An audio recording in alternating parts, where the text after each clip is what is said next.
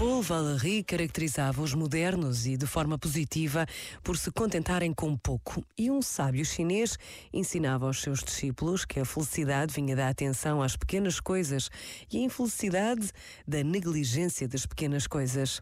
É uma conversão do olhar e da mente que nos é exigida, deixar a aparência do grande, de que chama imediatamente a atenção e descobrir a felicidade no mínimo.